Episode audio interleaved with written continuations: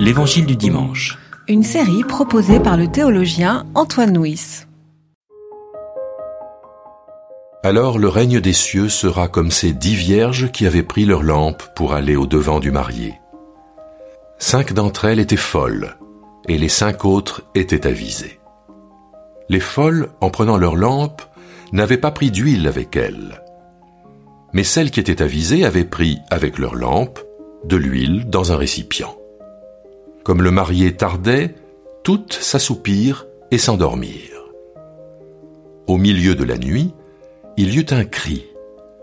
Voici le marié, sortez à sa rencontre. Alors toutes ces vierges se réveillèrent et préparèrent leurs lampes. Les folles dirent à celles qui étaient avisées, Donnez-nous de votre huile, nos lampes s'éteignent. Celles qui étaient avisées répondirent, Il n'y en aurait jamais assez pour nous et pour vous. Allez plutôt vous en acheter chez ceux qui en vendent.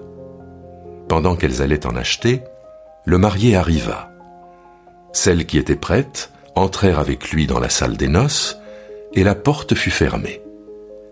Plus tard, les autres vierges arrivèrent aussi et dirent, Seigneur, Seigneur, ouvre-nous. Mais il répondit, Amen, je vous le dis, je ne vous connais pas. Veillez donc, puisque vous ne connaissez ni le jour ni l'heure.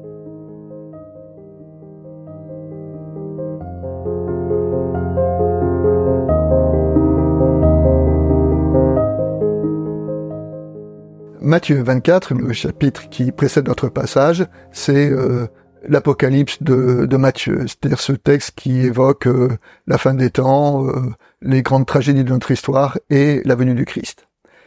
Et ce chapitre 24 se termine par une parabole qui, dont la conclusion est Heureux le serviteur que le maître trouvera à son retour en train d'accomplir sa tâche. Quelle est la responsabilité que le serviteur doit accomplir? Les paraboles de Matthieu 25 répondent à cette question. Veillez, les dix vierges. Oser son talent, la parabole des talents. Prendre soin des petits, la parabole du jugement des nations. Donc commençons aujourd'hui par la parabole des dix vierges. Cette parabole a été écrite pour la première église, et dans la première église, les vierges étaient une fonction dans l'église. C'était des femmes qui étaient consacrées au service euh, de l'Église, et notamment au service des femmes de l'Église et au service des, plus petits. Donc cette parabole s'adresse spécifiquement à ceux qui ont une responsabilité dans l'Église. C'est donc nous, tous les responsables de l'Église, qui pouvons prendre cette parole pour eux. Ensuite, la parabole euh, joue sur l'huile et sur la réserve d'huile que qu'ont ou que n'ont pas les, les différentes vierges. Alors d'abord, il faut remarquer que l'huile est un thème qu'on retrouve régulièrement dans la Bible, parce que l'huile à cette époque-là, euh, c'était fait pour éclairer, mais c'était aussi fait pour nourrir, comme aujourd'hui. C'était fait pour soigner les plaies. C'était enfin un produit de, beauté. Donc euh, il y a vraiment toute une euh, richesse derrière la notion de l'huile, et on comprend que dans la Bible, elle soit parfois assimilée à l'esprit. Dans notre texte particulier, c'est l'huile qui sert à éclairer les lampes. Et c'est comme ça que nous allons la, la considérer. Et le premier message de cette euh, parabole, c'est que cette huile, c'est à chacun de la cultiver pour soi-même. On ne peut pas compter sur les autres pour nourrir notre propre huile. C'est à nous d'en prendre soin.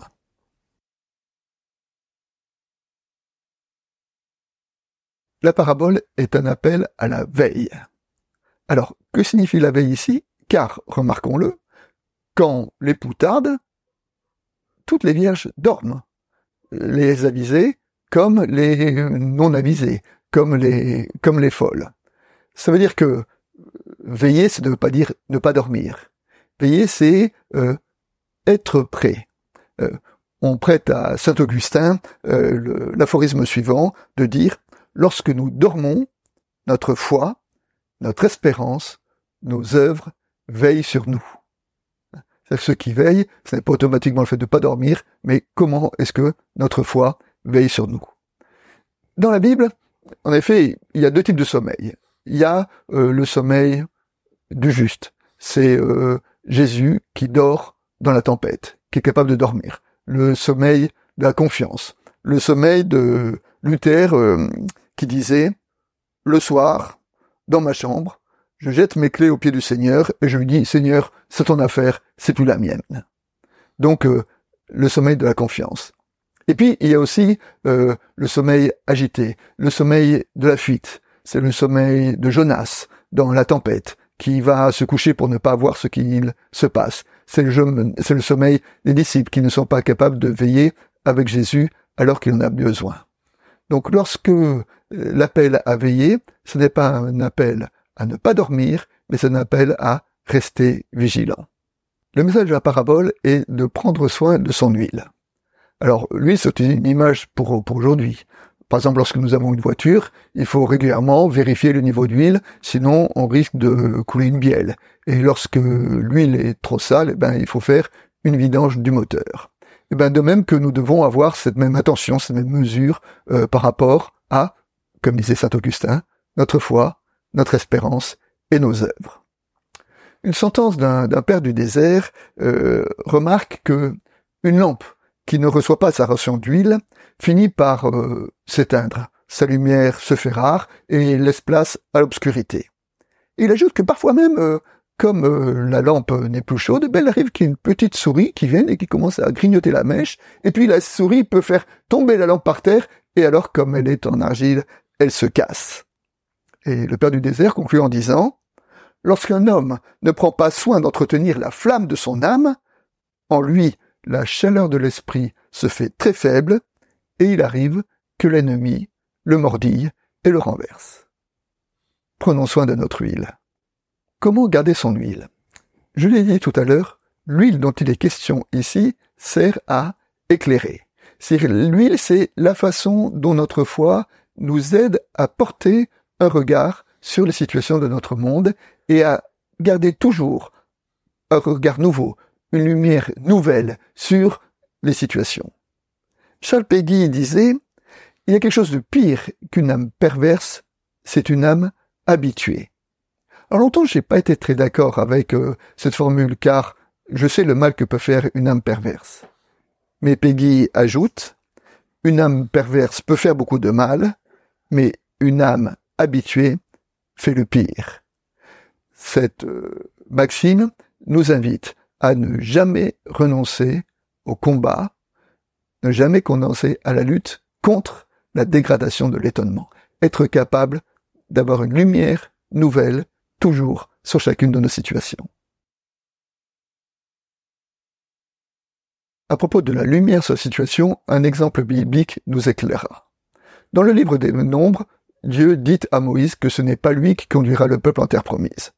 Quelle est la faute que Moïse a commise pour être ne pas avoir cet honneur-là Parce que Dieu lui a dit, alors que le peuple avait soif, parle au rocher, il te donnera de l'eau. Moïse s'est souvenu que vingt ans auparavant, déjà le peuple avait soif, et Dieu lui avait dit de prendre son bâton, de frapper le rocher, et de l'eau est sortie. Alors, Moïse a pris son bâton et a frappé le rocher, alors que Dieu lui avait dit de parler. Et la faute de Moïse, c'est que Moïse n'a pas été capable de comprendre qu'à situation nouvelle, euh, réaction nouvelle. Au début de l'Exode, il était encore dans l'économie du miracle, dans l'économie de la mer coupée en deux, avec son bâton magique pour couper, casser, taper le rocher. Là, nous sommes à la fin de l'Exode, et le peuple va entrer dans l'histoire. Il va rentrer dans une autre économie qui n'est plus l'économie du miracle, mais qui est l'économie de la parole. Mais comme Moïse n'a pas été capable d'entendre cette parole nouvelle, c'est pas lui qui a conduit le peuple dans la conquête.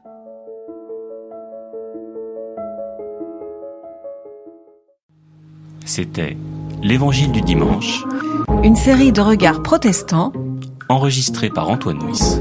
Voix off, Dominique Fano-Renaudin.